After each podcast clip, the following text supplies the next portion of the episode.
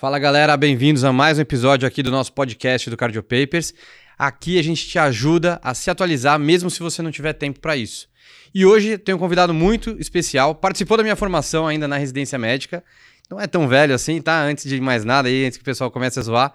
Eu sou novo, o Daniel também é novo. E eu tô aqui com um convidado então, Dr. Daniel Deissante. Dr. Daniel Deissante, ele é cardiologista, especialista em cuidados paliativos. Ele atua com a gente lá no INCOR, no pronto-socorro em especial também, várias vezes na semana também. Daniel, muito obrigado aí por ter aceitado o convite. Fico muito feliz. E obrigado por ter aceitado e também ter participado da minha formação também, porque eu lembro que você fez uma aula quando eu estava na residência no estágio de UTI. Você já era contratado do paliativo, já estava lá atuando e, e foi bem legal. E agora também a gente trabalhando junto no dia a dia, acho que isso aí também agrega muito. Queria só que você se apresentasse aí para o pessoal aí e a gente começa esse bate-papo aí sobre cuidados paliativos, que é um negócio que a gente mal tem na formação da medicina, na formação da clínica médica, muito menos na formação da cardiologia. Não, perfeito. Agradeço primeiramente aí você, José, pela parceria. Pode né, me chamar nosso... de Zé. Zé. É resenha.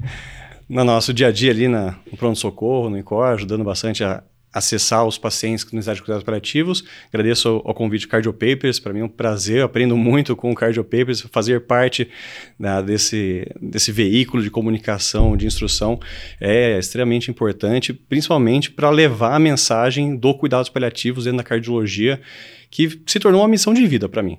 É, eu me formei em cardiologia pelo INCOR, eu sou um pouquinho mais velho que você, não uhum. tanto, mas aí ao longo da minha formação eu vi que havia uma, um buraco na minha formação que era dar essa atenção diferenciada, esse algo a mais. É, a gente estava comentando agora há pouco, eu, eu, tive um problema de saúde, né, não escondo, faz parte do que eu sou hoje.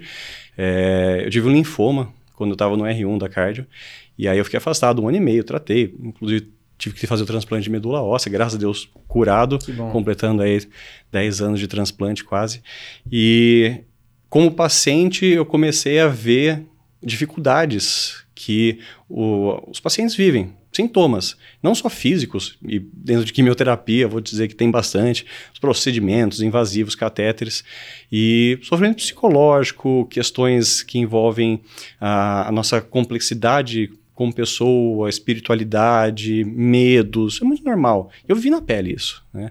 É, talvez tenha sido gatilho para pensar que eu poderia ser também um agente que fizesse uma intervenção positiva naqueles pacientes que eu ia cuidar.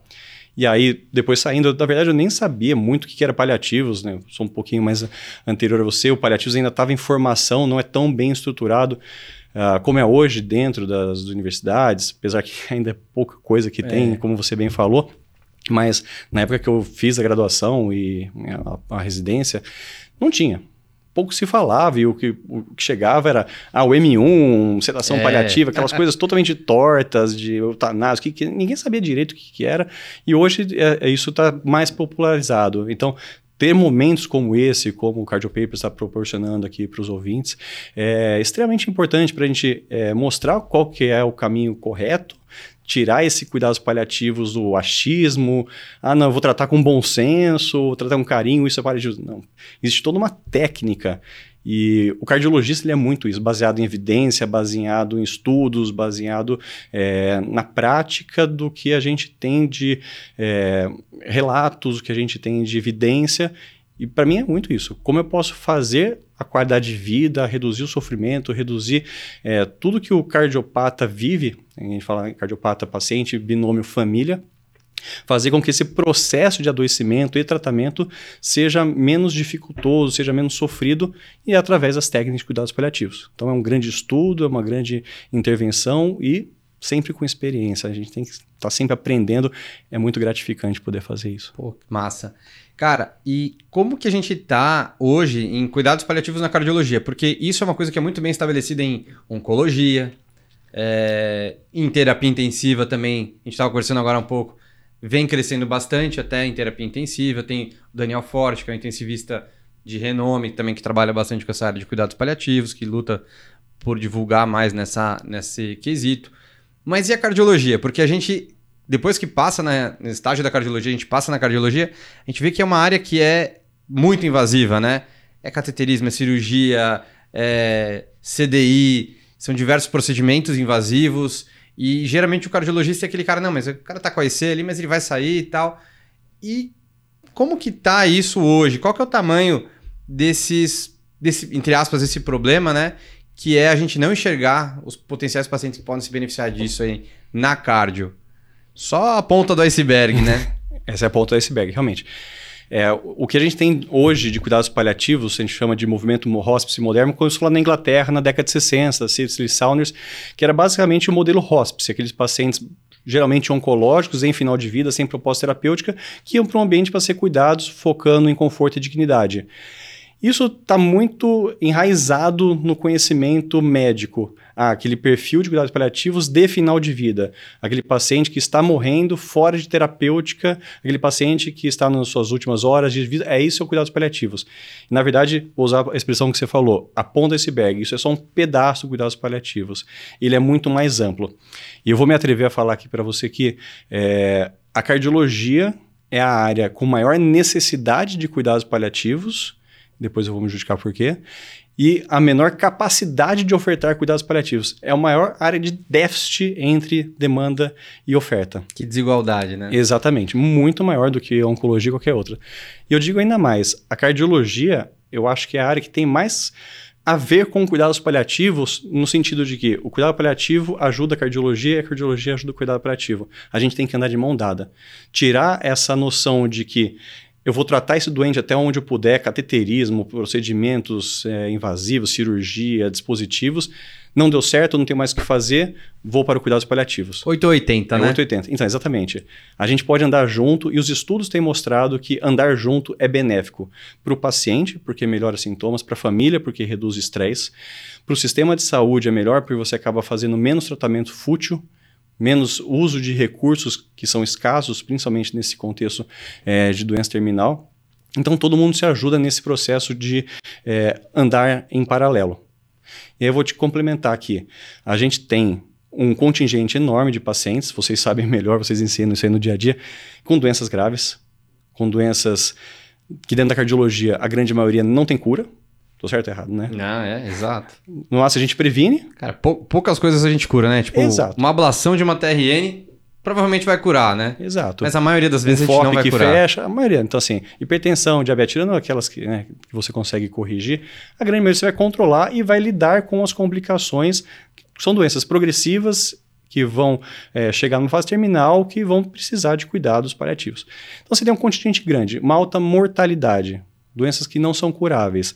A gente tem com as tecnologias, com as terapêuticas, cada vez mais pacientes mais idosos que vão acumulando fragilidade, que vão acumulando comorbidades, que vão necessitando cada vez mais de suporte e a gente tem que ver como que a gente vai oferecer o melhor cuidado. Talvez um paciente na UTI, entubado, com balão, não seja o melhor cuidado. Até porque os recursos em saúde são finitos. Ainda mais tô falando que SUS ainda, né? Exato. Então, estou falando que cuidados paliativos é resolver o problema. Uhum. Vamos parar de fazer suporte intensivo. Não, é entender quais pacientes se beneficiam realmente para que a gente também não faça o oposto, a distanásia, a obstinação terapêutica. Que é uma coisa que a gente vê muito no dia a dia. Com certeza. Né? Então, esse é um grande problema. E aí a gente tem, por exemplo, na insuficiência cardíaca, uma, um grande contingente de pacientes e na fase avançada, na terminalidade, a gente tem poucos recursos que realmente modificam transplante, dispositivo de assistência ventricular. Que é para poucos. Que é para poucos. Né? Então, assim, em números, é, a gente tem um, em torno de 31 mil e poucos pacientes morrendo de insuficiência cardíaca anualmente. A gente tem uma taxa de 360, 350 transplantes por ano. Com uma taxa de mortalidade, o ano passado foi de 29%. Ou seja, do total de pacientes que morreram de insuficiência cardíaca, menos de 1% chegou efetivamente a uma terapia efetiva, que foi o transplante. A grande maioria vai falecer e a gente tem que dar esse tratamento. Então, isso é o primeiro problema, primeira uh, faceta de, dessa questão. A segunda é: nós não temos um fomento de instituições, hospitais, sociedades que auxiliem na formação dessas pessoas, que deem estrutura para que elas possam trabalhar. A gente tem um pequeno uh, contingente de pessoas profissionais, não só médicos, enfermeiros, psicólogos, fisioterapeutas, com formação em cuidados paliativos para atender essa demanda. Então, volta, é uma grande disparidade entre oferta e necessidade. E aqueles pacientes e aquelas pessoas que reconhecem que existe um problema, nossa, eu preciso fazer paliativo, esse paciente precisa de paliativo, ela não tem os recursos para resolver o problema, que é comunicação. A gente sabe que um dos, dos, grandes problemas da, do lidar médico, principalmente nesse contexto de fragilidade, de muito sofrimento, é uma comunicação efetiva. Aí você vai lá, trata aquele paciente, trata, vai conversar com aquela família, que veio sempre naquele modo superante de é, é cirurgia, é procedimento, é remédio, é intervenção, é UTI, sai da UTI, volta para casa, é, e volta de novo para UTI, descompensa, sempre que... Hoje não tem mais o que fazer, vou chamar o paliativo. Não, onde já se viu, como doutor? Assim? Eu quero que seja feito é. tudo. E aí aquela família é taxada como difícil. Como é que eu vou lidar com isso? Toda uma preparação que não começa no pronto-socorro, que não começa na enfermaria na UTI, começa no ambulatório, começa naquele vínculo precoce, antes, inclusive, daquele paciente chegar na sua fase terminal. Aí está dispineico.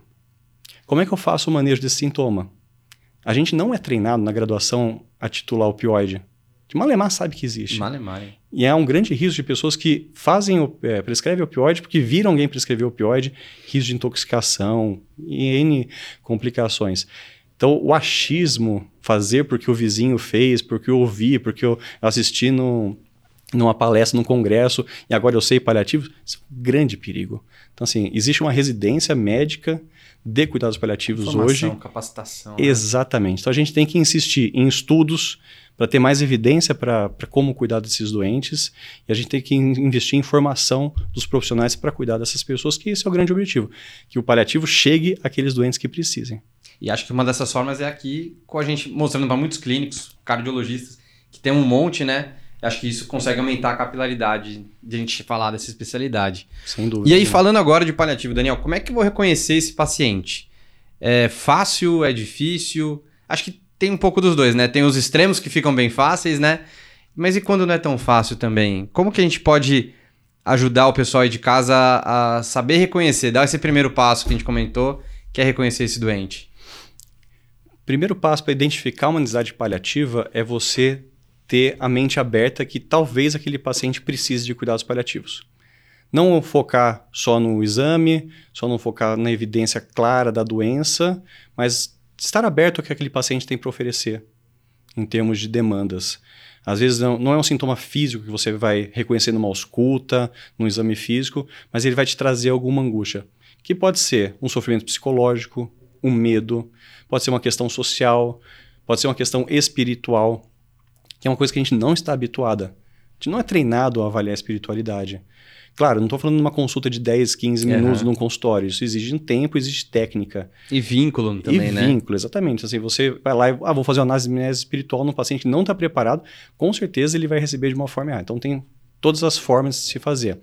Mas aí o, o paciente entender que você está lá preparado para escutá-lo nas suas necessidades, não só para ver se o colesterol está na meta, se a pressão está na faixa terapêutica, se ele está aderente ou não, como é que você, como médico, ou qualquer outro profissional pode fazer cuidados paliativos, pode auxiliá-lo nos seus sofrimentos? Lembrando que cuidados paliativos ele é, é físico, psicológico, social e espiritual. Não quer dizer que o psicológico só o psicólogo resolver, uhum. o social só o assistente social vai resolver. Você pode ter uma, um reconhecimento disso.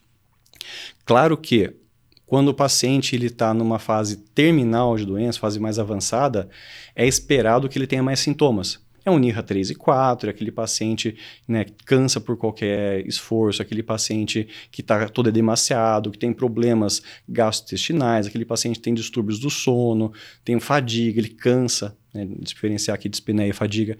Então, ele vai ter mais necessidade de cuidados paliativos. Quem vai fazer esses cuidados paliativos?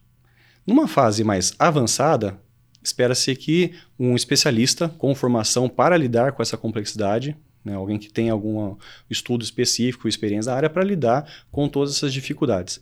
Numa fase mais precoce, o próprio cardiologista, ou médico generalista, ou clínico geral, ele pode dar a vazão que o paciente necessita.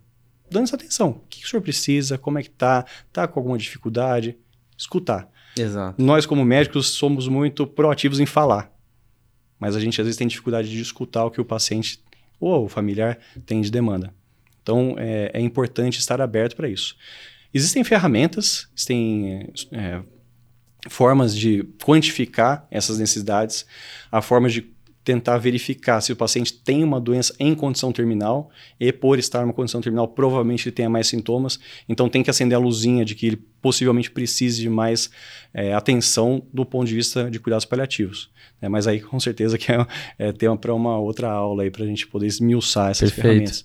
Mas existem formas de se fazer. Né? E acho que também você comentou uma coisa que é interessante que é, anda junto, né? Então, não é por isso que você vai deixar de, vai suspender, sei lá, o quarteto fantástico da IC do paciente, por exemplo, o IECA, o BRA, sei lá, enfim. São coisas que, como uma gangorra, né? Então, às vezes o paciente, ele, ele está com toda a terapia da IC. A gente fala IC, gente, porque IC acho que é meio que um protótipo da, da introdução de cuidados paliativos na cardiologia, né? Que aí é a via final de a maioria das doenças cardiológicas, então a gente vai acabar falando muito IC mas leiam outras entidades também, outras doenças. Mas o paciente chega, ele vai começando com mais uma, uma terapia farmacológica, uma terapia voltada para aquela doença de base, e pode andar com um pouco, enfim, o acompanhamento do cuidado paliativo. E aí, em algum momento, isso pode se inverter e pode voltar. E isso é muito importante entender. A gente comentava na clínica aquela questão da pergunta surpresa, que eu até deixei aqui para a gente comentar isso. Isso também faz sentido aqui? Para quem não sabe, aí se puder comentar o que é essa pergunta surpresa, que é uma das ferramentas fáceis aí que a gente comenta no uso do paliativo. Sim, sim. A, a pergunta surpresa é muito interessante, ela foi validada, tem estudos da pergunta surpresa dentro da cardiologia e é muito fácil e ela é intuitiva, não precisa de nenhum aplicativo. É basicamente uh, fazer a pergunta para a pessoa, ou você mesmo se fazer pergunta. Eu me surpreenderia se esse paciente falecesse em até um ano? Nossa, se ele tem risco de falecer em até um ano é porque ele tem uma doença grave, potencialmente ameaçadora da vida, talvez em estágio terminal. Você se surpreenderia se esse paciente falecesse em um mês? Nossa, um mês é daqui 30 dias. Não, não me surpreenderia. Nossa, então ele tem um alto risco de falecer em pouco tempo. Então, é, já foi testada a sensibilidade, a especificidade dessa pergunta, e quando você faz para uma pessoa que é experiente, um cardiologista, que tem vivência, ela ainda é mais sensível Lógico, você não vai tomar decisões baseadas numa pergunta surpresa, mas ela é uma excelente ferramenta de triagem para você reconhecer e talvez até aplicar outros testes para ver necessidade de cuidados paliativos. E, é, por exemplo, um paciente, você tem a pergunta surpresa positiva. Não me surpreenderia que ele venha a falecer. E ele, por exemplo, tem um NIRA 3 ou 4 essa pergunta ainda ganha um outro potencial, ainda mais sensível, uma chance dela estar certa. E aí você já pensa, nossa, não me surpreendo. O que eu tenho que fazer com isso? Ah, eu tenho que avaliar sintomas. Ah, eu tenho que avaliar se esse paciente tem diretivas antecipadas. Eu tenho que avaliar se o plano terapêutico está condizente com as expectativas que esse doente tem. O que será que eu posso fazer? Porque se eu acho que ele vai morrer em até um ano, eu posso transplantar? Eu posso colocar um dispositivo? Não, não posso. E aí o que eu vou fazer? Tratamento clínico. Então, dentro do tratamento clínico, qual é a expectativa de vida esperada? Ah, está dentro de um ano. Então eu tenho que planejar como é que vai ser esse último ano de vida, para que ele viva esse último ano da melhor maneira possível. As pessoas associam muito cuidados paliativos com a morte. Né? A paciente vai morrer, precisa de paliativos. Não. As pessoas têm que associar cuidados paliativos com vida. Aquele paciente está sofrendo com a doença, logo eu tenho que ajudar ele a viver esse tempo que falta da melhor maneira possível. Com qualidade. Com qualidade. Dignidade. E aí, vou voltar ao que eu falei no começo a cardiologia é a área que mais se assemelha ao cuidados paliativos. Isso vai trazer muita estranheza para quem está uhum. ouvindo. Fala, não, o cuidado paliativo é aquela terapia de final de vida. Quase que o oposto, né? É exatamente o oposto. A gente vai lá, tratamento intensivo, um monte de coisa. Minha base é terapia intensiva. Eu tenho, além da formação em cardiologia, tenho o título de terapia intensiva e faço também cuidados paliativos. Então, o olhar conforme a necessidade para cada doente. É, Vou fazer uma pergunta agora, vou inverter agora. É. Você pega um paciente com câncer terminal, um câncer de pulmão, metastático, aquele COG4 caquético. O paciente está em final de vida, você acha que ele vai falecer em algumas semanas. Você vai fazer uma quimioterapia nele? A princípio, não. Provavelmente não. Algum tratamento oncológico que vai reverter? Não. Provavelmente não. Provavelmente não. O foco vai ser conforto, eu vou ter que dar morfina e outras terapêuticas ali para melhorar sintomas. Aquele paciente está com uma EC terminal, que você acha que ele pode morrer, mas ele tem, apesar de uma fração de edição de 15%, vamos lá, disfunção biventricular, está com um balão intraórtico. Eu posso fazer uma terapêutica focada na doença que modifica a vida dele? Dificilmente vai ter alguma outra coisa que você vai conseguir resolver. Mas eu posso fazer, por exemplo, um transplante. Você pode fazer um transplante. Posso fazer o um transplante. Exato. Mas ele está sofrendo naquele momento que o balão intraórtico. Ele está com dispneia, ele está angustiado, ele não sabe se ele vai chegar ou não um transplante. A família dele está chorando ali do lado de fora da UTI, né? Ele está com dúvida se Deus está pregando uma, uma, um castigo, um castigo né? nele, algo do gênero. Então esse paciente está em grande sofrimento. Então a gente pode entrar com cuidados paliativos nesse momento, aliviar esse sofrimento, enquanto o pessoal do transplante vai viabilizar esse transplante. Perfeito. É, aquele, é diferente do, do ECOG 4 com câncer de pulmão, que eu não vou fazer quimioterapia porque ele está morrendo. O paciente cardiopata, às vezes até o último momento, eu tenho uma terapêutica que é efetiva para modificar. E eu, como paliativista, naquelas interconsultas que eu já fiz, falei assim: esse paciente, ok, ele precisa de cuidados paliativos, que ele tem uma doença avançada, ele tem sintomas, mas eu acho que ele tem indicação de transplante. E vamos fazer transplante. E alguns até deram certo, aí tem histórias boas para contar. Uh, e aí, fazer a terapêutica adequada, manejar bem volemia, manejar bem é, beta-bloqueador, todas as medicações que vocês sempre pregam a necessidade, ajuda a compensar a doente. Né? Perfeito. Um paciente que é NIRA 4 mal manejado, você faz uma terapêutica cardiológica raiz adequada, ele vira um NIRA 2. Uhum. Ele vai melhorar sintomas. Então, através da cardiologia, eu proporciono qualidade de vida e melhoria de sintomas. Perfeito. Que é exatamente o que o cuidado paliativo quer: qualidade de vida e sintomas. Ou seja, eu, como paliativista cardiologista, eu vou falar assim: colega cardiologista, faça a melhor estratégia possível para compensar esse doente, porque isso vai estar diretamente é, ligado ao controle de sintomas e qualidade de vida, que é o que eu quero também. Então a gente está andando junto. Andando junto. Concorda? A gente só não sabia. Exato. Só que ao mesmo tempo que esse paciente ele está lá deprimido, ah, tô triste com a minha doença, né? Doutor, eu não quero fazer exercício físico, eu não quero nem tomar remédio. Vamos lá tratar essa depressão, vamos tentar estimular, aí você melhora. Eu tenho uma dor no joelho, uma dor nas costas que me impede de fazer exercício. Vamos tratar a dor. Vamos fazer ele dormir melhor? Ele vai acordar menos, menos cansado concorda? Ele vai acordar mais disposto, ele vai melhorar a qualidade de vida. Eu acho que eu vou conseguir fazer uma atividade física hoje. Eu acho que aquele remédio que o doutor cardiologista me prescreveu faz sentido. Eu vou tomar o um remédio, vou melhorar a aderência, vai melhorar a depressão, ele vai começar a se alimentar melhor, ele vai começar a ter um estilo de vida melhor, que é o que o cardiologista mais prega. Que ele seja aderente e tenha qualidade de vida. Ou seja, eu manejo os sintomas, eu trago ele para uma condição mais favorável. Tanto que estudos já mostraram que num grupo de pacientes que foi acompanhado só pelo cardiologista, eu tenho pior qualidade de vida, pior manejo de sintomas psicológicos, pior bem-estar geral e espiritual do que num grupo que eu acompanho do cardiologista, que é uma figura central e importante, porém junto com cuidados paliativos. É, é tentar entender o doente além do coração, né? Exatamente. E eles andam junto. Por isso que eu falei, o cardiologista fortalece o cuidado paliativo, porque a gente usa essas estratégias, e o cuidado paliativo melhora essas condições para proporcionar melhor tratamento para o cardiologista. Perfeito. Então não tem como dissociar. Isso tem que ser precoce. Por isso que eu falei, a gente anda junto. Que é diferente daquele paciente com câncer terminal. Ele não vai ter, receber terapia modificadora de doença. Ele vai receber cuidados paliativos de final de vida. Inclusive, Ponto. tem sempre aquela história, né? Aquele estudo clássico do New England com câncer de pulmão, que quem recebeu químio foi pior do que quem recebeu medidas para cuidado paliativo de conforto em termos de sobrevida e mortalidade, né? Sim. Então, o sim. pessoal viveu mais quem não fez químio naquela situação, naquele ponto específico. Então, não é realmente associado com morte. Pode estar associado com vida também. E isso é muito legal. E, bom, a gente comentou quando reconhecer o paciente. E quando que a gente vai encaminhar então para o especialista? Será que é só na fase final, como você comentou? Ou a gente pode já encaminhar mais precocemente esses pacientes para a gente seguir junto? Com certeza. É, a palavra precoce que você trouxe aqui, ela é fundamental. Quanto mais precoce for a introdução dos cuidados paliativos, nem falar do especialista de cuidados paliativos, vou falar da introdução do cuidados paliativos como princípio, o entendimento do foco em, em sofrimento, em qualidade de vida, em manejo de sintomas e principalmente em planejamento terapêutico. A gente sabe que existe um grande problema de comunicação, de entendimento, principalmente numa população que tem menos acesso à informação, é menos letrada. Isso implica no entendimento de doença e de prognóstico. Então, começar é, essas coisas básicas de comunicação. Ó, o que, que o senhor tem de doença? O que, que é esperado da sua doença? O que, que eu posso fazer de tratamento para a sua doença? Isso já é cuidado paliativo. Porque você está instruindo. Isso faz parte do processo que na verdade não é cuidado paliativo, isso aqui é o básico de qualquer é, é tratamento. Comunicação. É. Para aquele paciente ele já vai, já possa ir se apropriando do que esperar numa fase mais avançada de doença. E com isso, fazer o que a gente chama de planejamento avançado de cuidados. acessar diretivas antecipadas de vontade, por exemplo, o que, que é de valor, o que, que é importante, como ele gostaria ou não de ser cuidado com uma doença mais avançada.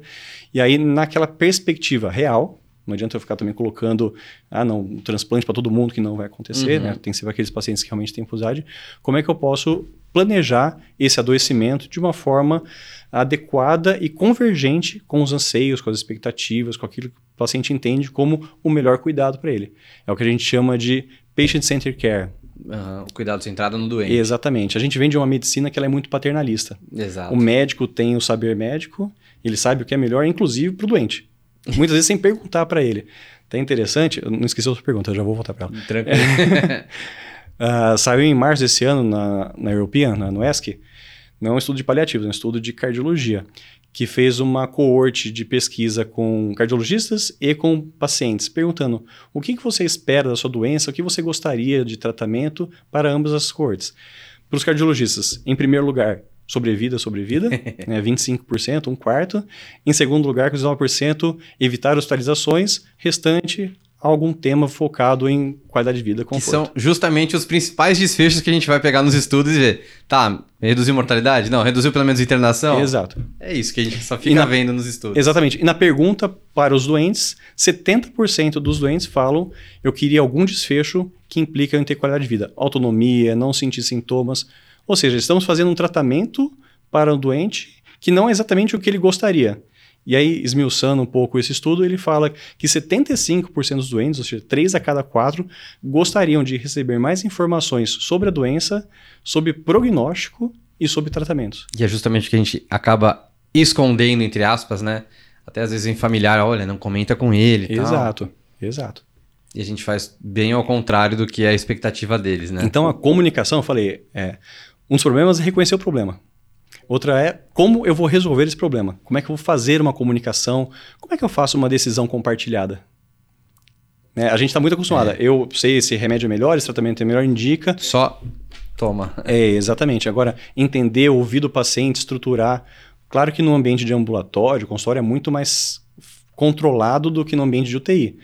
Aí tá lá, o paciente em vias de morrer, vem alguém e fala assim: Você é filha do, do, do senhor? É. Quer que eu entube ou não quer que eu entube? É o cardápio. É, o cardápio. Se ele parar, reanima ou você quer que eu deixe ele morrer? Quer que dialise e não dialise? Exato. É muito comum. E isso é, é, triste porque a gente vê familiares sofrendo com uma decisão que não compete a eles tomar. Isso é uma decisão médica. Até porque eles não têm capacidade técnica e não vão segurar o fardo. Se tiver alguma intercorrência em relação isso, vão se culpar. Exatamente. E uma hora que você delega isso para a família, acabou. Você não mais tem o poder de tomar decisão. Tá Decisões tá são técnicas, exatamente. Exato. Então, assim, saber como estabelecer uma comunicação, um vínculo adequado para evitar esses problemas de agora chegou um momento que eu acho que não tem mais que fazer, mas eu não consigo mais falar não para aquela família porque já, já começou errado. Né? Então, tem muitas coisas de construção que não são da UTI, que não são do, do PS, são de construção ao longo da doença. Ah, não tem tempo. Os pacientes realmente ficam anos em segmento. E é muito melhor que esse contato, que essa criação, essa construção de plano de cuidados seja feito pelo médico horizontal, que está acompanhando e reavaliando, que inclusive tem uma percepção muito mais aguçada de que esse paciente está piorando, que ele está adentrando na fase terminal e logo eu preciso tomar decisões com uma certa urgência, começar, se não tomar decisão, mas pelo menos tomar discussões sobre esse processo. E aí vem a sua pergunta: quando que eu vou pedir para um especialista em cuidados paliativos entrar nesse processo.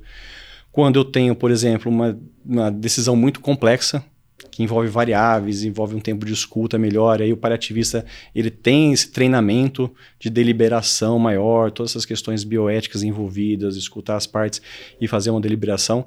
Sai desse 880 e a gente começa a ver que entre o branco e o preto existem tons de cinza e talvez caminhos alternativos que possam ser mais adequados do que os extremos. Geralmente a gente foge desses extremos. Pacientes, por exemplo, que estão internando sempre. Toda semana o seu José chega no pronto-socorro com IC perfil B. Ah, mas cada vez ele está pior, cada vez está mais difícil de manejar. Aquele cara que já é velho conhecido, né? Exatamente. Aquele paciente ficou dois meses com um inotrópico. Gente, se ele está com inotrópico, é, perda da, das funções cardíacas, falência de bomba, ele está caminhando. Sobrevida de menos de 50% Exato. em um ano. Aqueles Mas- marcadores de doença avançada, então disfunção renal, síndrome cardiorrenal, albumina baixa, hiponatremia, eh, as grandes disfunções ventriculares, com hipertensão pulmonar, eh, disfunção hepática, disfunções orgânicas secundárias. Eh, se você vai pensar em suportes artificiais, o paciente vai dialisar. O paciente já tem uma disfunção orgânica grave, tem uma segunda que é a renal. Aí você vê aquele paciente que fica muito tempo na UTI com dobutamina, milrinone, diálise contínua, e aí não vai para nenhum lugar e reinfecta, e ele fica dois, três meses sem ter qualquer perspectiva. E aí, faz sentido para o doente? Está sendo benéfico para ele fazer esse processo como um todo? Como é que eu paro essa inércia? Ou como é que eu faço uma intervenção para prevenir ou talvez lidar com esse processo? Então, é difícil. É, pensar que esse paciente vai precisar de transplante. Se ele tem indicação de transplante, é porque ele tem uma doença grave e ameaçadora da vida. Estou errado? Não, exato. E exatamente é essa a indicação de cuidados paliativos. Uma doença grave, ameaçadora da vida. E se ele precisa de, de transplante, é porque ele está sintomático. Você não transplanta um cara com NIRA 1 e 2. Você vai transplantar o cara com NIRA 3 e 4, ou com refratariedade.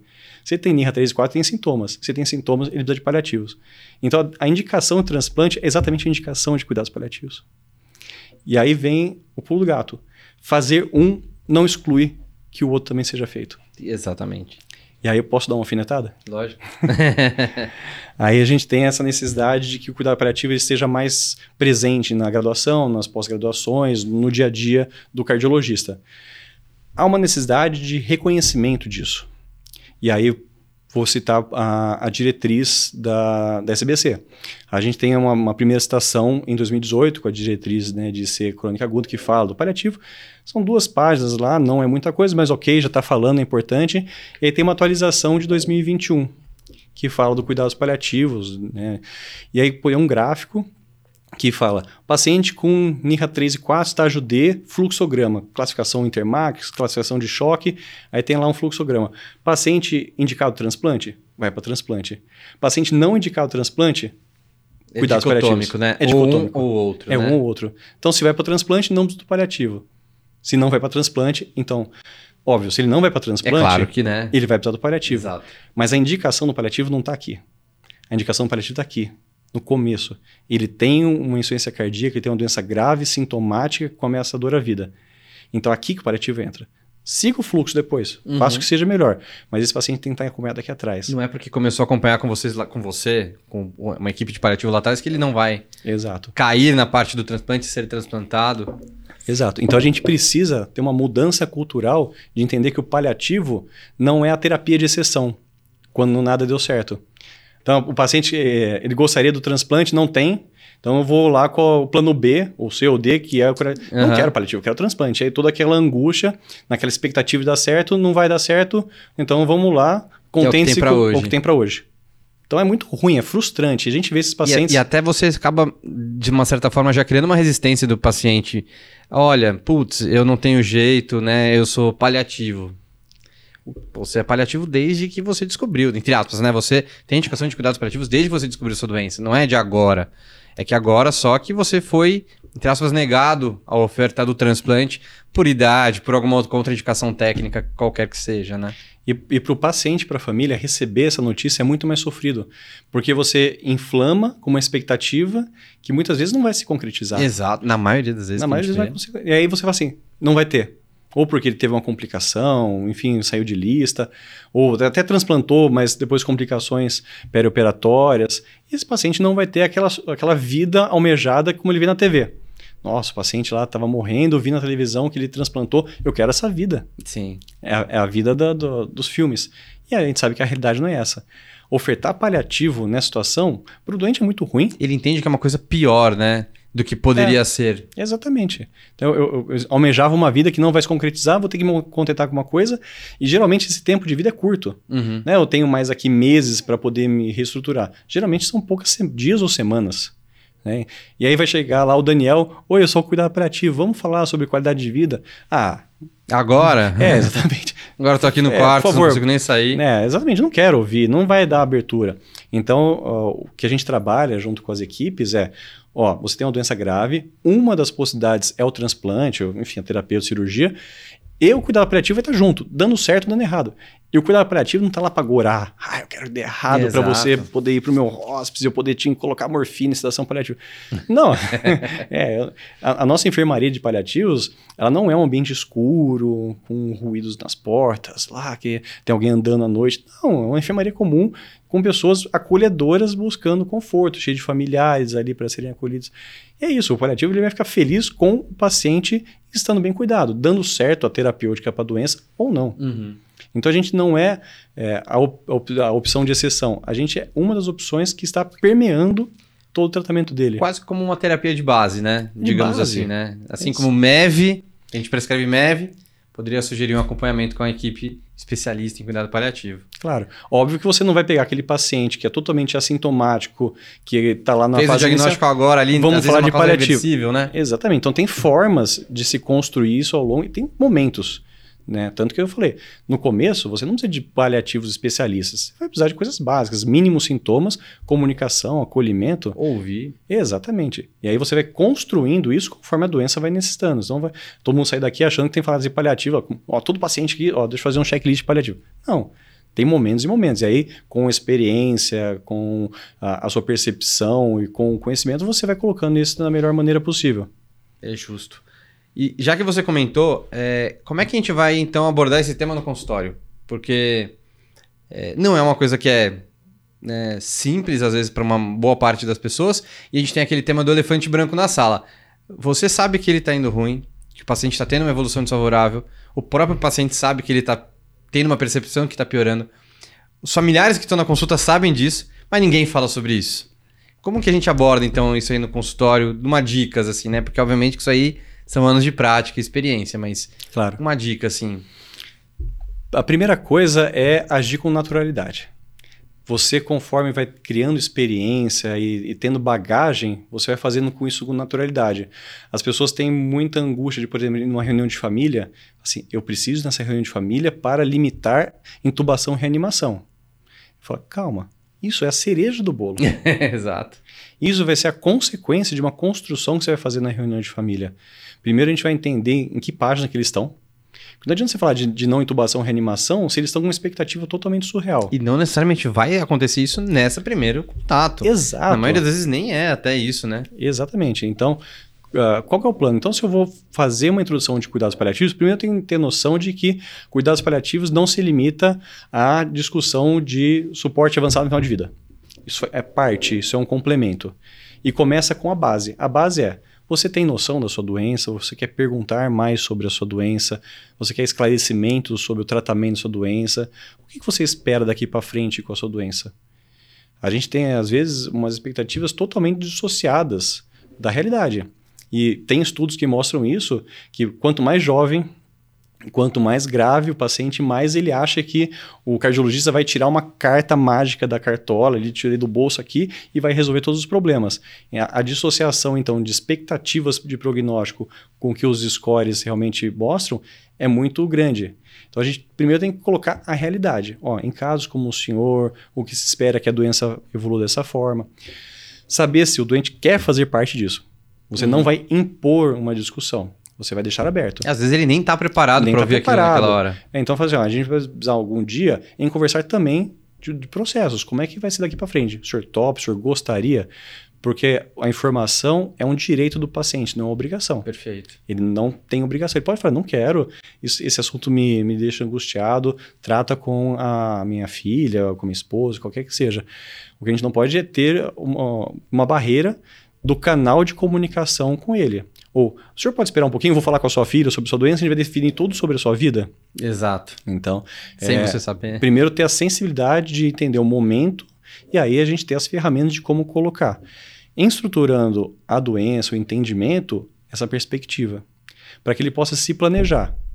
E, claro, se você conhece esse paciente ao longo de um tempo, você sabe como é que ele é, como é que é a forma dele agir, como é que é a forma dele pensar, o que, que é importante para ele. E aí, muito mais que uma diretiva concreta, eu não quero ser entubado, não quero ser reanimado, para mim é importante estar com a minha família. Para mim é importante poder fazer uma oração, ter meu ritual religioso. Para mim é importante é, estar lúcido para tomar minhas decisões. Então, ser sedado para mim não é uma coisa interessante.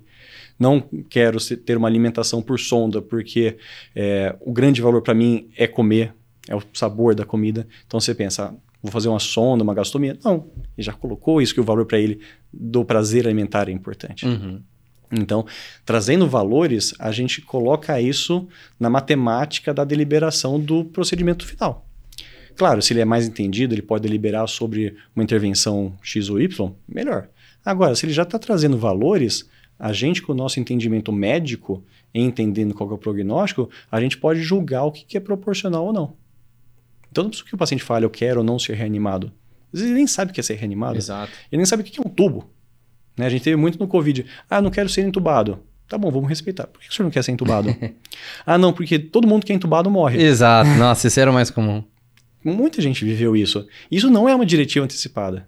Então, assim, saber como construir isso aí, saber como validar as implicações jurídicas que isso tem. Então, tudo isso permeia essa construção que é muito melhor, como eu falei, se ela é feita com calma, num ambiente controlado, sem ser aquele estresse de é vida ou morte, então vamos tomar decisão, porque aí as emoções elas influenciam na tomada de decisão.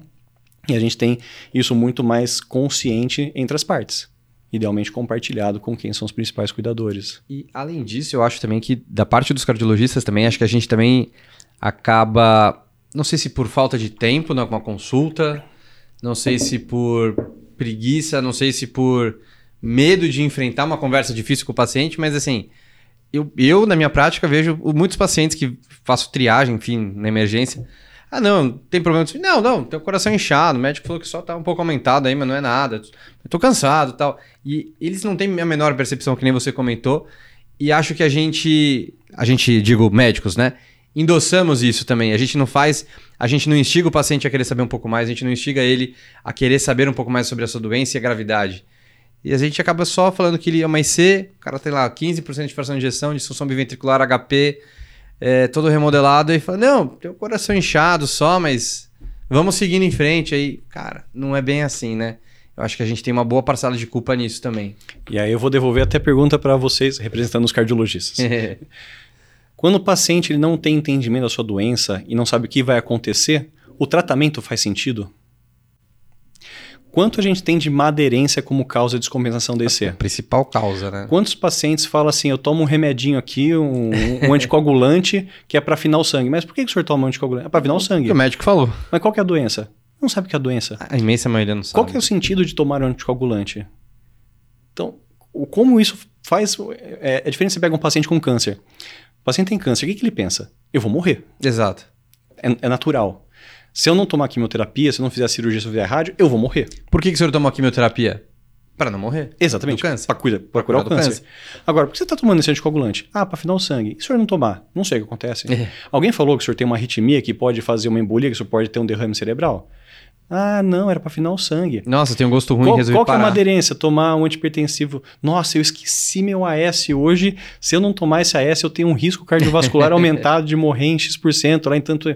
Eles não têm essa complexidade de, informação, esse raciocínio. Então, para o cardiopata, a noção de finitude, a, a, vivência do adoecimento, da morte, é muito mais distante do que no paciente oncológico.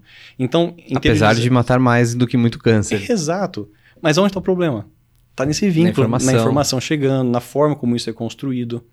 E com certeza, se aquele paciente entender que faz sentido tomar aquela medicação, isso é, tá de acordo com as suas expectativas, viver mais, viver com qualidade, ele provavelmente vai ser mal, mais, mais, bem aderente. Não tenho a menor dúvida nisso. É. Acho que a gente rodou, rodou, rodou e a gente acaba voltando na parte de informação e vínculo, né? Exatamente. Sendo a base da medicina, não do cuidado paliativo. Exatamente. Né? Mas que a gente traz como um dos pilares do paliativo, que é a, a boa comunicação. Que perde, que perdeu-se, né?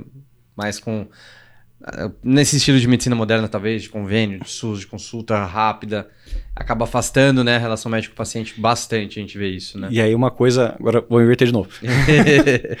Trocando aqui, é, hoje eu vou entrevistar o Zé Roberto, cardiologista. Eita. É, o que a gente faz no cuidado paliativo é focar na comunicação, no acolhimento, no olhar para o sofrimento, de, de acolher realmente, né? Tanto que paliativo, da onde que vem a palavra paliativo? Ela vem de pallium, que é do latim cobrir com o manto, no sentido de proteger daquilo que está causando mal, no caso, um sofrimento, um sintoma. A gente faz o acolhimento, a gente faz uma comunicação adequada, a gente faz uma avaliação do, do que está prejudicando a qualidade de vida. Isso deveria ser a função de alguém que estuda e especializa nisso? Não. Ou deveria ser o normal de qualquer profissional que está atendendo um outro ser humano? Exato. O juramento de Hipócrates já falava isso, né? Quando também não puder curar, pelo menos amenizar o sofrimento. Exatamente. Então a gente acaba é, é, tampando uma lacuna que deveria ser inerente a qualquer área. Exato. E aí você acaba virando super especialista, nada contra o super especialista, ele é super importante se você precisar, que você tenha um bom médico com boa qualidade, mas que não perca esse olhar. Por isso que, volta, o cuidado paliativo ele está enraizado junto com, com, os princípios da cardiologia. E da medicina, né? Por isso Exato. que é tão importante a gente ter isso na formação médica. Exatamente, com certeza. Cara, e eu vou perguntar agora um outro tema que é meio polêmico, é, e depois a gente entra num bate-bola mais dinâmico aí. Uh, aquela questão, né? Cuidados paliativos exclusivos ou proporcionais, né? Esse termo faz sentido porque é uma coisa que a gente vê muito passagem de plantão, não, aquele paciente é paliativo exclusivo, não, aquele ali é cuidados proporcionais, ó, se parar não é para reanimar. Faz sentido essa dicotomia dentro do paliativo ainda assim? Cara, essa, se eu te falar, essa é uma das grandes lutas que eu tenho no dia a dia, que é tentar extinguir esse bendito cuidado paliativo proporcional. Eu não gosto do exclusivo, mas acho o exclusivo menos pior do que o proporcional. e aí eu, eu, refuto isso com uma facilidade muito grande. O que é o cuidado paliativo proporcional? Se eu for perguntar para 10 pessoas diferentes, elas vão me dar 10 respostas hum, diferentes. Sem dúvida. Por quê? O que, que é proporcional? O que, que remete ao termo proporcional? Ao princípio da proporcionalidade, que é um princípio bioético, que ele é uma adequação entre risco-benefício, né, beneficência não maleficência, e entre expectativa, ou seja, o que eu tenho de prognóstico e a capacidade de ofertar.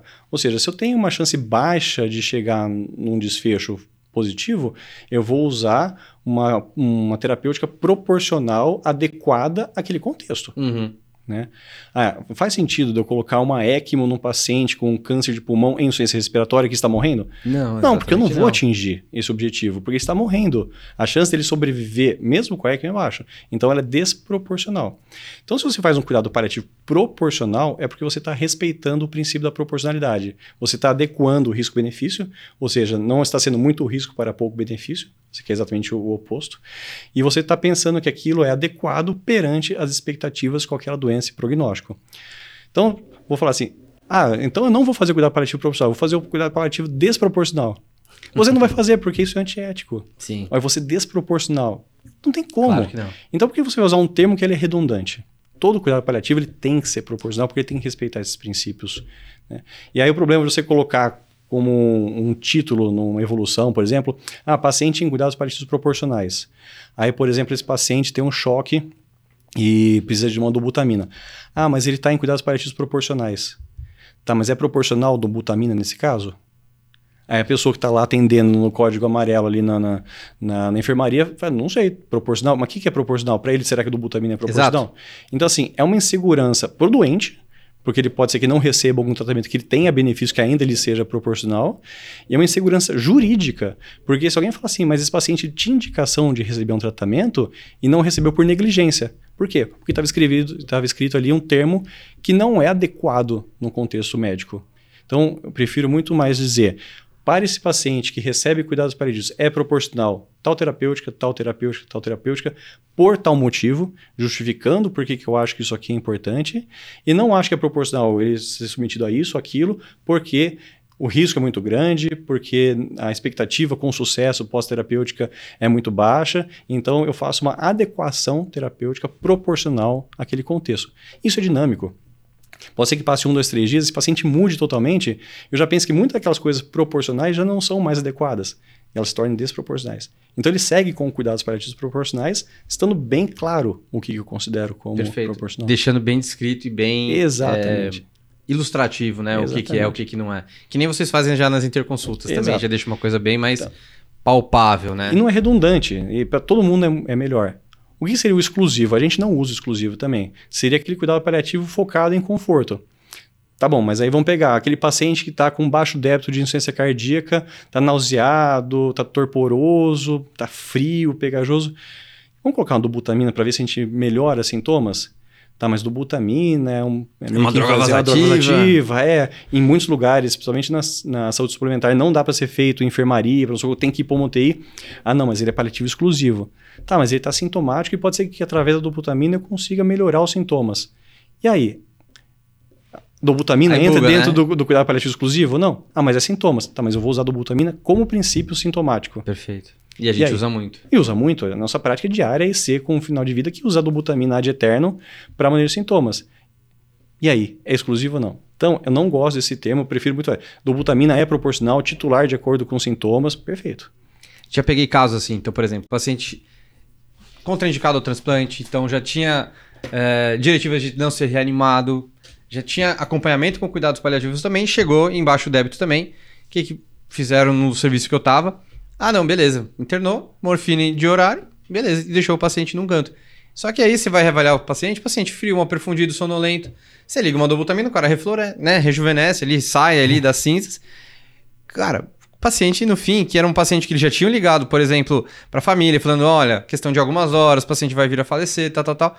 É um paciente grave? É um paciente grave, mas aí você vai, liga a dobutamina. O paciente acorda, melhora, come, se alimenta, urina, melhora o rim. Cara, no fim, foi de alta.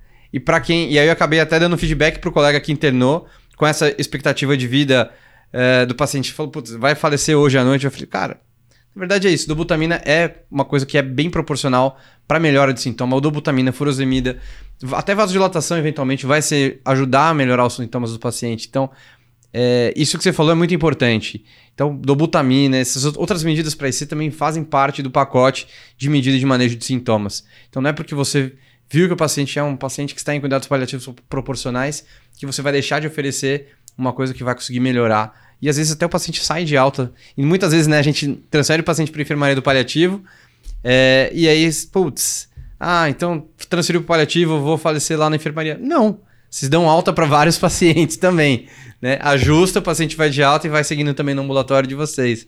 Então, né, não quer dizer que seja uma sentença de óbito você ser encaminhado para enfermaria, você ser acompanhado no, com uma equipe de paliativo, você ser taxado como paliativo, né? Isso é bem legal. Ah, com certeza. A gente tem uma experiência bem legal, assim, de muitos pacientes que a gente tira do UTI, tira do pronto-socorro, estão lá no ambiente que ele é estressante, Nossa, que distancia tóxico, o paciente hostil. da família, é hostil, é, é bip-bip, é sonda. Uh, tem um paciente icônico, eu lembro que a gente estava lá na UTI, estava é, sendo avaliado para transplante, mas ele um paciente ruim, um paciente, ele estava com disfunção hepática, tinha disfunção renal, estava lá com dobutamina, e a gente foi chamado porque a, a impressão é que ele não chegaria no transplante. E a gente foi avaliar para ver se faria sentido seguir ou não, se ele aceitaria todo o processo que envolve é, exames, alistagem e tudo mais. E ele falou assim: doutor, vivi minha vida. Minha vida era cuidar das galinhas, ele era de uma região mais rural aqui próximo de São Paulo, com minhas duas irmãs. O que, que eu mais é, sinto desconforto, né, no, na forma dele falar. Eu odeio essa cama que eu tenho que ficar com as pernas meio levantadas aqui, não consigo virar, eu queria dormir numa cama reta. Esse negócio aqui, que era PAI, é, é, dói, então não consigo me mexer. E outra coisa, eu emagreci tanto que é, a minha dentadura ela não cabe não mais cabe. e eu não consigo comer e vem uma papa que eu não gosto. Então, meu maior prazer seria poder comer as comidas de antigamente e ficar com as minhas irmãs. Então, a gente viu que não faria sentido, né? seria muito sofrimento ele seguir nesse processo. E aí, conversamos com ele, fez muito sentido ir para nossa enfermaria. Estava com dobutamina, ele foi com a dobutamina, ele ficou lá mais acho que 18, 19 dias. Uh, as irmãs junto com ele quase o tempo inteiro. A gente não conseguiu trazer as galinhas claro. por, Motivos óbvios, né? Às vezes a gente traz cachorro, alguns pets, mas galinha a gente não conseguiu ainda. E aí a nossa dentista, a gente tem uma odontologista que ela é especialista em cuidados paliativos, faz parte da residência. Ela é, desenvolveu uma prótese nova e aí a gente até tem uma foto dele sorrindo assim, o senhor é, muito feliz ali, comendo. E falou assim, foi ótimo. E ele morreu muito confortável junto com as irmãs. E aquilo fez sentido. Pelo contrário, se ele tivesse ficado na UTI, provavelmente seria num ambiente de desconforto. Não que ele fosse mal cuidado, acho que o cuidado. E teria o mesmo é. desfecho, provavelmente, muito provavelmente. Só Sim. que com uma qualidade de vida ruim. Sim. Que impactar tanto para ele quanto para a família, né? Nisso daí. Exatamente. Né? E então... é legal falar, desculpa, vocês também cuidam da família, né? Com certeza. Faz parte do pós-óbito, né? O luto, né? Esse contexto também Durante o processo, né? Porque a família também sofre junto. Claro. Também precisa ser comunicada, ser acolhida. E aí o cuidado paliativo não acaba a hora que o paciente falece. Tem o luto. Tem lutos mais complicados ou não. Aí é, realmente a- o papel do psicólogo é muito importante, porque ele vai ter as formas de lidar com esse luto, os lutos mais complicados, para poder ajudar nesse processo. Então a gente não pode esquecer da família. Perfeito. Tem até a consulta pós-óbito, né? Sim, às vezes a gente liga, né, faz esse acolhimento e geralmente eles são é, muito receptivos, agradecem. Nossa, vocês estão ligando, né? Que Imagina. legal. Achei que tinha esquecido de mim. Exato, né? né? S- Sente um, calor, né? Humano né, de, de acolhimento, né? E aí, Daniel, a gente tinha separado algumas coisas aqui de dúvidas comuns. Hum. Como a gente também tá com o tempo mais chegando no nosso limite, eu vou dar uma cortada em algumas aqui e fica à vontade também para você falar uma- alguma outra que você acha que vale a pena. Mas assim, de dúvidas comuns, assim, pra gente comentar. Existe respaldo na lei em relação a, a cuidados paliativos, toda essa conversa que a gente falou, é, ou é uma coisa que não tem um respaldo e fica muito no bom senso, que você comentou também? É, se você fizer a pergunta para mim, existe uma lei de cuidados paliativos? Eu vou falar não.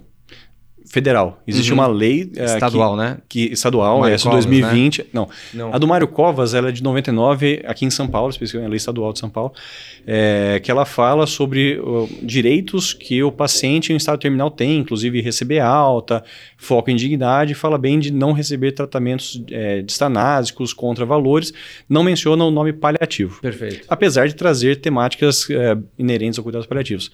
Ah, em 2020, no governo João Dória, teve a lei de cuidados paliativos do Estado de São Paulo, que aí tenta normatizar. A gente tem uma, uma portaria é, tripartite, ou seja, municipal, estadual e federal de 2018, que regulamenta os cuidados paliativos no SUS e na saúde suplementar. Legal. É bem interessante. Mas a gente não tem uma lei que é uma- um projeto que transita no Congresso, é, é validado depois sancionado pela presidência. A gente tem, por exemplo, a Constituição Federal, que traz princípios do cuidados paliativos. O direito à dignidade, Autonomia. autonomia, né? fala em não ser submetido à tortura de qualquer forma. Então, se você entender os tratamentos distanásicos, que você está causando dor, sofrimento, como uma forma de tortura, então você está indo diretamente contra a Constituição.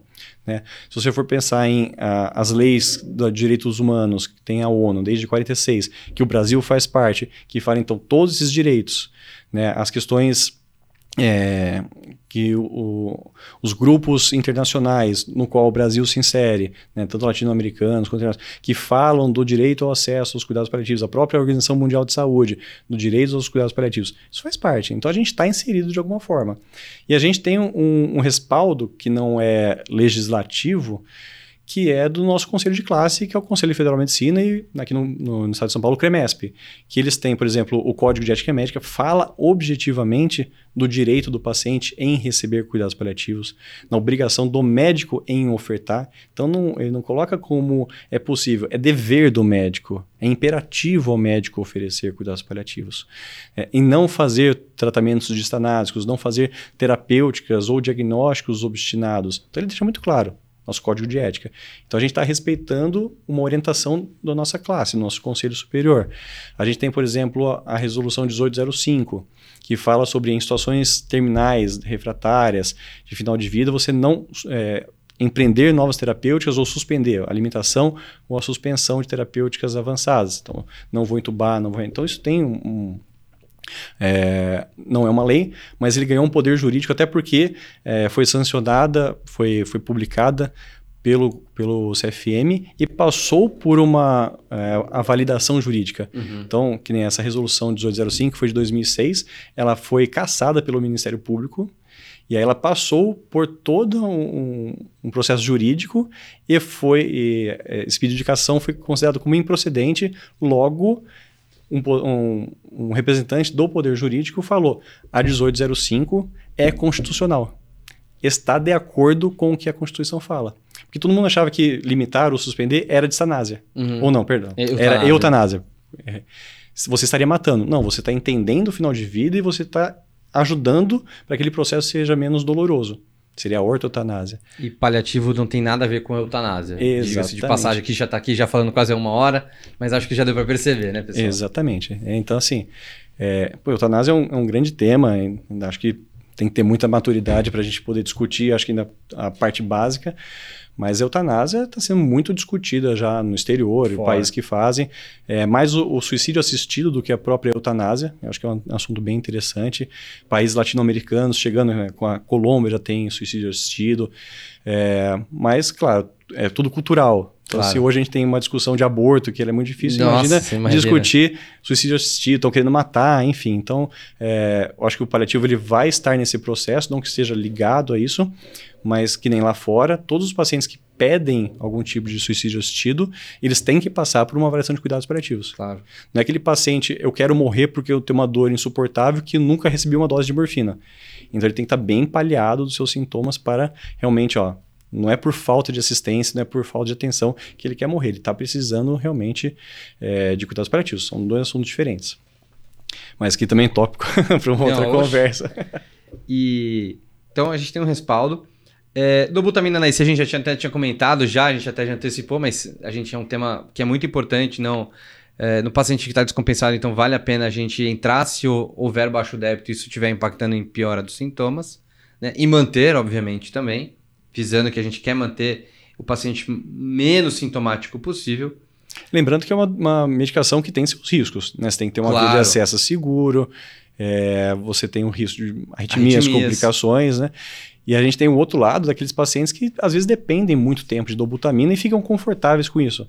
Ele vai ficar tratado onde? Numa enfermaria, numa UTI. A gente tem um hospice para poder A gente tem um hospice para isso, ou idealmente tem é, iniciativa no exterior de home hospice, aquele paciente que recebe terapia inotrópica domiciliar, uhum. então estando no conforto da sua casa, recebendo dobutamina, seria ótimo para a grande maioria dos pacientes que dependem, né? Que fica naquele 2, 3, 5 microgramas quilo minuto, mas não consegue desmamar porque faz baixo débito. Uma coisa que é legal, que vale a pena a gente comentar, que no nosso serviço a gente tem, pelo menos até onde eu sei, a opção de fazer um Levosimendan, né? Que é uma opção de um inotrópico que a gente consegue fazer em uma infusão mais breve, né? Em vez de fazer as 24 horas, a gente faz em 6, 8 horas, se eu não me engano.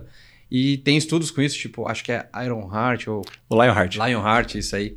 E aí a gente acaba podendo poder fazer é, inotrópico de uma forma semanal no paciente. Isso consegue deshospitalizar o paciente, ele consegue ter uma qualidade de vida e com suporte inotrópico de uma forma intermitente também, que é muito legal. Eu acho que o Levosimedan ele tem uma proposta paliativa muito legal. Muito assim, legal mesmo. Porque você consegue, é, lógico, se o paciente tiver a resposta, né, para todo mundo, mas se ele tiver é, uma melhora sintomática continuar compensado hemodinamicamente, ele consegue ficar em casa, ter uma funcionalidade restaurada, não estar internado para esse doente é um grande valor. Sabe, na família a gente vê claro. uma queixa muito recorrente. Eu odeio ficar no hospital, para mim é um sofrimento estar no hospital. E aí ele consegue fazer as funções, consegue estar junto com a família e aproveitar de uma forma melhor o seu final de vida que é exatamente o que o cuidado paliativo Tudo que a gente quer. volta, usar os instrumentos do, da, da, cardiologia para favorecer um adoecimento mais saudável, um adoecimento com maior qualidade de vida. Então, Perfeito. se tiver disponibilidade, eu vou ser o primeiro a falar, faça. Concordo. Vamos lá, vamos testar, ver se dá Porém, certo. Porém, acho que é mais o custo ainda, né? Porque é. dá uma limitada, mas.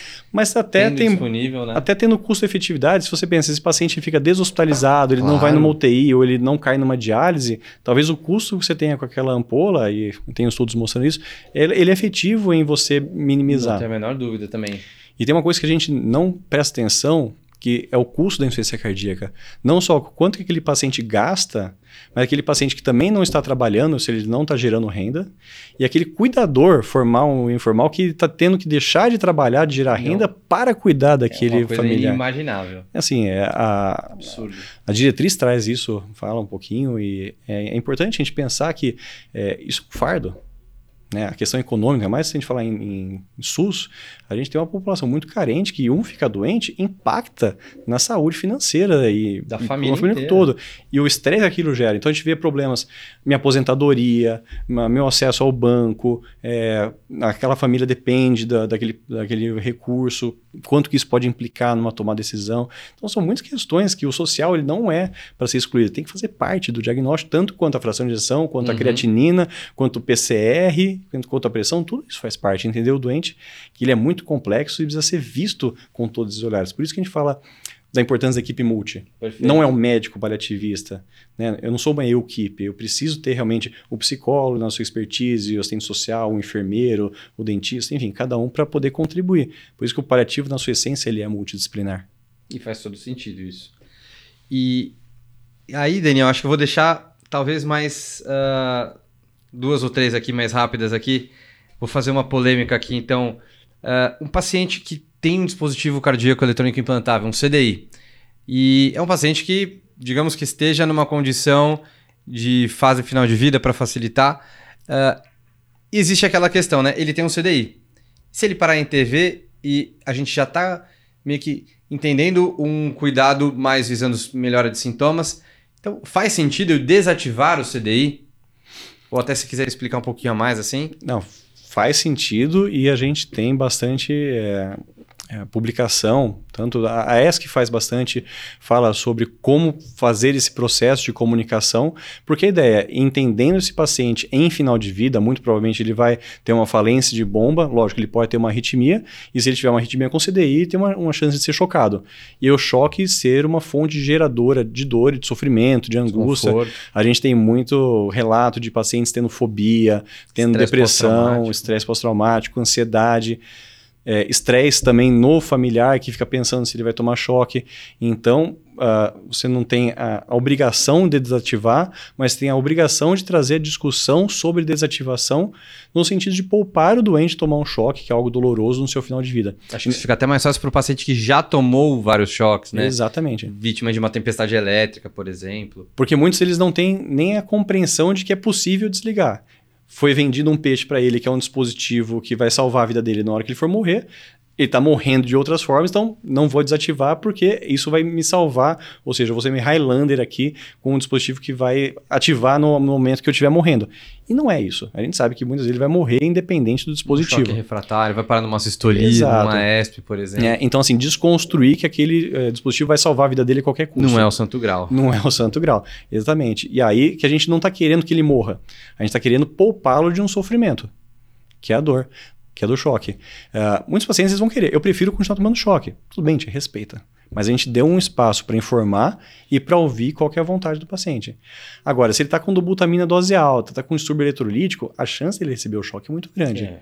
Então, assim, vamos orientar quem está envolvido, o que pode acontecer, e estar preparado na eventualidade de colocar um imã lá, fazer algum tipo de desativação naquele choque. Mas ele tem que ter esse acesso. É tem que saber que aquilo ali não vai necessariamente salvá-lo e talvez Exatamente. possa até gerar mais desconforto. E aquele paciente está entubado, aquele paciente já está no final de vida, que não está nem mais tendo consciência, aí é nossa parte de desativar. Até porque ele não tem mais nem como se beneficiar de conforto, uma vez que ele já está sedado e, e, totalmente entubado. Isso acaba sendo mais uma estanásia, né? Do que realmente Exato. um negócio que vai valer a pena para aquele paciente. Exato. Né? Desativar marca-passo é uma outra questão ainda até mais complexa porque é. ele não tem o dano do choque.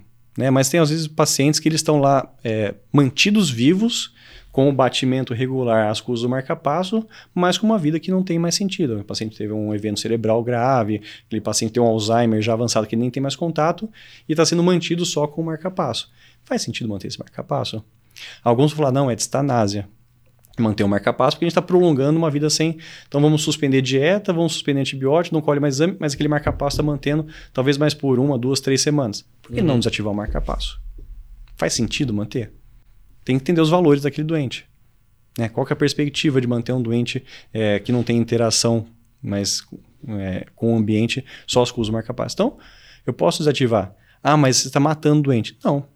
É um paciente que já está no seu final de vida e aqui era uma forma artificial com certeza discutir retirar marca-passo ele é, é mais controversa, muito, inclusive entre bioeticistas. Muito mais difícil, né? É, principalmente para é, quem é, não pratica tanto, ou não tem tanto conhecimento ou tanto é, estudo nessa área. Mas eu acho que ele é possível, não falo assim, façam para todo mundo, mas eu acho que é uma discussão que ela tem que haver. Vale e, a pena discutir. E precisa ter fundamentação, não é simplesmente achar e sair fazendo.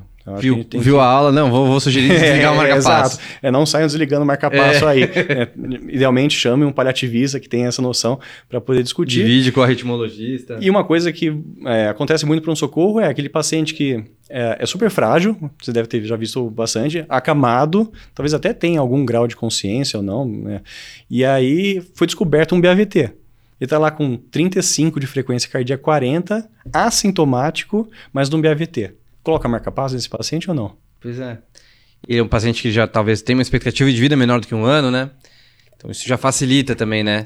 Não a é gente... uma terapia sem riscos? Não é uma terapia sem riscos. Vai, pode gerar algum grau de desconforto também, né? Exatamente. Acho que essa discussão fica mais fácil até num CDI, né? Então você pega Sim. né, um paciente, ah, o paciente ele já tem, sei lá, vamos usar um exemplo, 90 anos, uma doença de Alzheimer avançada, acamado, é vítima de uma morte súbita portada, tem uma miocardiopatia dilatada e parou em TV, foi reanimado e chegou lá, e agora? Coloca o CDI ou não coloca? Mas aí já tá ali, né? A gente já tem isso nas diretrizes de, de dispositivo, que é uma classe 3 você indicar um dispositivo desse, como por exemplo um, um cardiodesfibrilador implantável no paciente que não tem uma expectativa de vida maior do que um ano, que não vai se beneficiar disso. Então até, até facilita a gente argumentar isso com a família, que às vezes já te procura com uma expectativa, olha, falaram que tem que colocar o marca-passo, que é isso que vai salvar a vida dele e tal, mas será mesmo? Exato. É. Mas abrir para discussão, eu acho que isso é o importante. Você não está fechando a discussão aqui, você está percebendo que há uma necessidade de aumentar e não ficar no 880, põe não ponho, mas e aí? O que, que será que pode acontecer? Riscos, benefícios? É proporcional? Vamos trazer aqui o princípio de novo. Né? O que, que se espera com isso? E vamos debater.